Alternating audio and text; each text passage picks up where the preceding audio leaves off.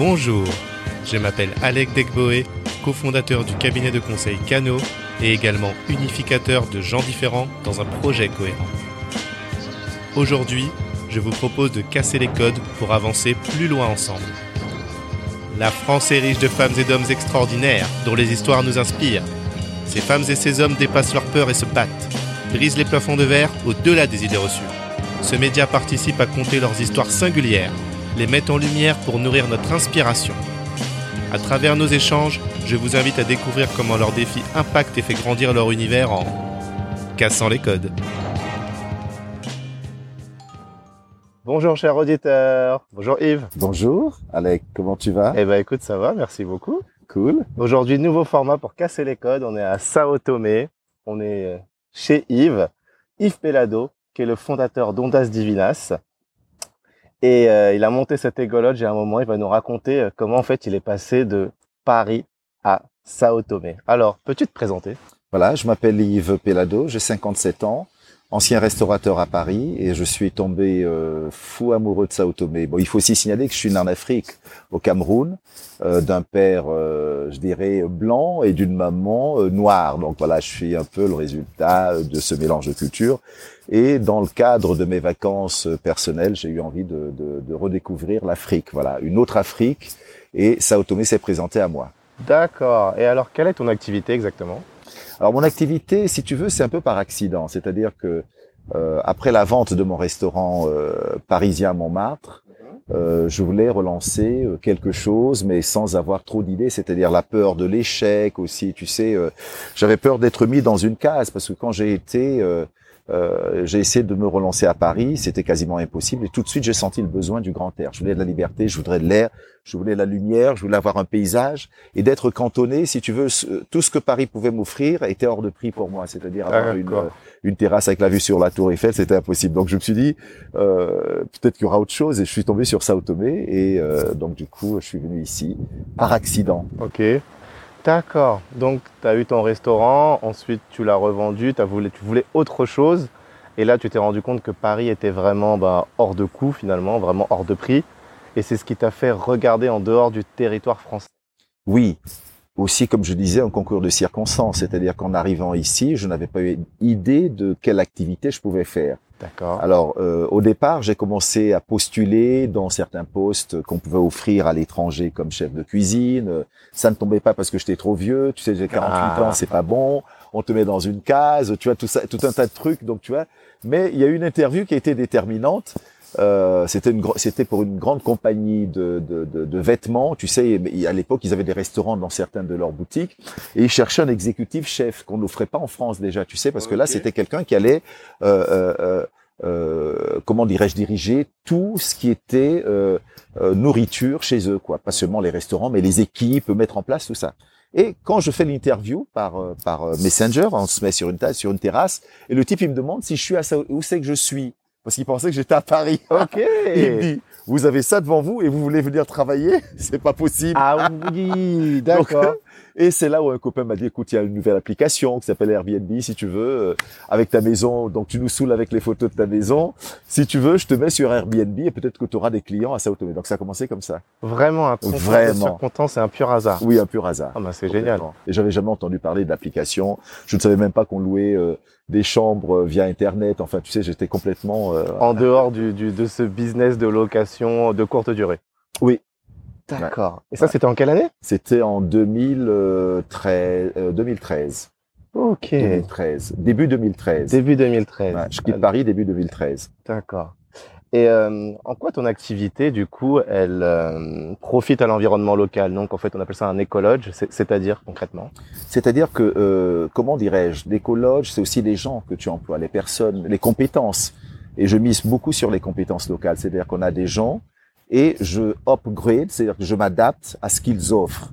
Tu vois, c'est-à-dire que en essayant à chaque fois de pousser un tout petit peu, tu sais, les exigences, mais pas de manière brusque. Donc c'est, ça se fait naturellement. C'est-à-dire qu'au bout d'un moment, si tu vois les premières maisons qu'on a faites avec celle-ci, il y a une énorme différence au niveau de, euh, je dirais, de l'utilisation des artisans qui ont travaillé. Donc c'est déjà là. On recycle tout, beaucoup de choses. D'accord. Nous ne détruisons strictement rien. C'est-à-dire que c'est la nature qui décide.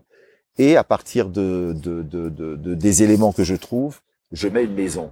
Voilà. Et c'est pour ça qu'elles sont toutes différentes parce que le mot resort m'a toujours embêté. Tu sais, quand tu Uh-huh. voyages, tu as toujours Oui. les mêmes chambres, Oui. euh, elles se ressemblent toutes, tu as toujours le Mhm. même mobilier, tu as toujours, euh, au fur et à mesure, tu sais, que tu sois à New York euh, ou à Tokyo, tu rencontres les mêmes choses. Mhm. Et moi, j'étais un peu lassé de ça. Je voulais d'abord quelque chose qui offre une liberté et qui donne de la joie.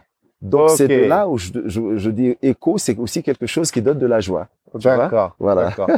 Donc, si je peux résumer, c'est d'abord avec l'humain. Donc, comme tu Toujours. dis, déjà, un, tu leur donnes du travail et deux, tu leur permets d'évoluer dans leurs compétences. Deux, c'est les matériaux que tu vas utiliser. Donc, tu prends que du, mat- du- des matériaux locaux. Et ensuite, comme tu dis par rapport aux chambres, bah, c'est en fonction de ce que tu découvres que tu vas pouvoir faire cette maison. Et c'est pour ça que celle-ci se ressemble pas. Et enfin, on réutilise l'ensemble des matériaux qu'on trouve. Donc, on ne jette rien. Absolument. Et on préserve la nature. On- D'ailleurs, on rajoute, on plante en plus. Tu vois, c'est-à-dire que euh, on trouve ce qu'on trouve, mais on rajoute. Parce que euh, euh, et puis aussi, c'était de, de, de, je voulais aussi euh, euh, rompre l'idée qu'on avait de l'environnement tropical, parce qu'il y a des serpents, il y a ceci, il y a cela. Donc tu vois, par exemple, dans une maison comme celle-là, c'est-à-dire de- de- d'amener les gens à vivre une autre expérience. C'est-à-dire que tout euh, combine ensemble, tu vois. C'est-à-dire que tu peux avoir, euh, euh, si tu observes, tu as des petits animaux, des petites bêtes, Oui, ah, c'est clair. elles se respectent. Oui. Tu vois, elles respectent aussi. C'est-à-dire que nous, on est quand même gigantesque par rapport à eux, tu Mhm, vois mhm. quand t'as peur d'un tout petit machin comme ça, alors que tu vois, c'est quand même extraordinaire. Tu as, tu as l'impression que c'est ce truc-là qui va te bouffer. Mhm. C'est une espèce de phobie. Ouais. Mais petit à petit, tu commences, tu vois, même moi, il y a des moments, je veux dire, je sens une, une. Tu Ah sais, oui. j'ai un geste comme dis, mais je viens de la tuer. Tu vois, donc, euh, ça m'a permis de changer D'état d'esprit. l'état d'esprit. Tu vois, donc mon mindset, il est plus pareil. Il a, il a évolué quelque part. Il a évolué. Il est devenu plus, euh, plus relax. Tu vois, il est devenu beaucoup plus relax, c'est-à-dire plus observateur Ok. et euh, euh, en essayant aussi de partager la nature avec les autres, c'est-à-dire les plantes, les animaux. C'est-à-dire qu'on n'est pas seul. Tout on n'est pas les seuls prédateurs, tu vois. Je veux dire, il faut arrêter. Donc, je veux dire, quelque Tu part, a- prends vraiment en compte ton il environnement. faut, il faut. Alors, bah, tu, tu me donnes une perche. Mm. Quels ont été les résultats sur ton bien-être et ta santé par rapport à ce changement d'environnement? Extraordinaire, extraordinaire. C'est-à-dire? C'est-à-dire que j'ai euh, j'ai vu l'évolution euh, dès que depuis que je suis arrivé. J'ai plus jamais été malade. J'ai pas eu le moindre rhume. Euh, là, je tousse un tout petit peu, mais ça passe avec un jus de citron. Il y a rien qui. euh, D'abord parce que tu sais, euh, tu penses à quand tu n'as rien, t'as pas de raison de stresser. Quand tu n'as rien au départ, tu ne sais pas si tu es malade. Tu vois, parfois je stresse, je me dis mais peut-être que euh, quand je suis allé à Paris récemment, je trouvais une lettre recommandée. On me dit euh, vous devez euh, vous faire analyser. Peut-être que vous avez un cancer du euh, de la prostate. Tu vois, parce que je suis dans la gamme des. des- Ah voilà. oui, c'est l'âge. c'est l'âge. Je- D'accord. Ok. Et alors, tu vois, je me suis dit mais d'abord j'ai pas le temps. J'aime Ouais. pas faire la queue. Je ne suis plus habitué. Comment je vais faire pour aller me faire tester Tu vois, ça devient un problème.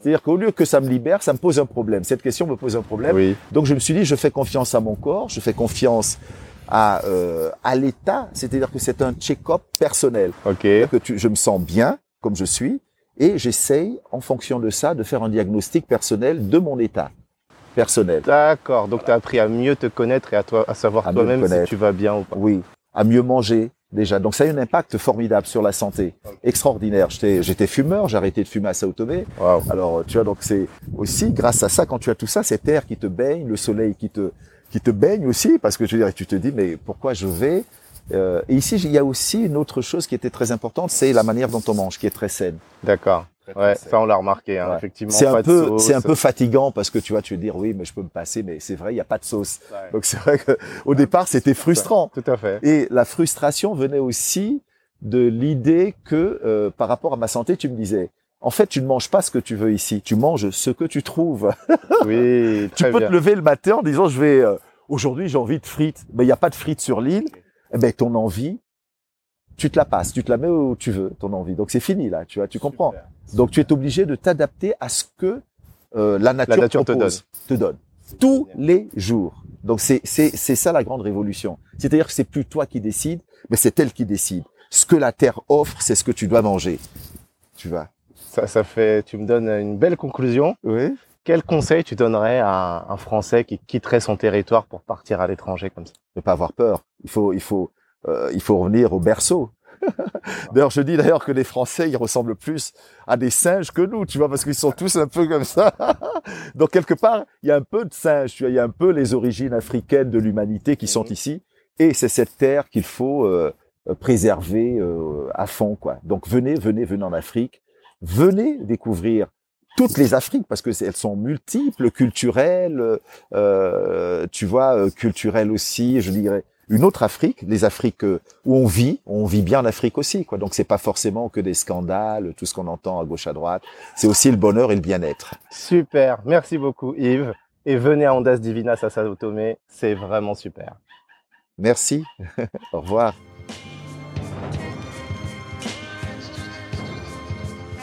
Félicitations, vous êtes arrivé au bout de cet échange. J'espère qu'il vous a plu et surtout que vous y trouverez des clés pour aller plus loin dans vos projets.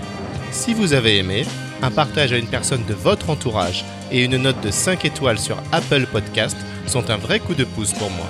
Pour me faire des retours, proposer des invités, ça se passe à l'adresse contact@casserlescodes.fr. Merci encore, à très vite pour un nouvel épisode de Casser les codes.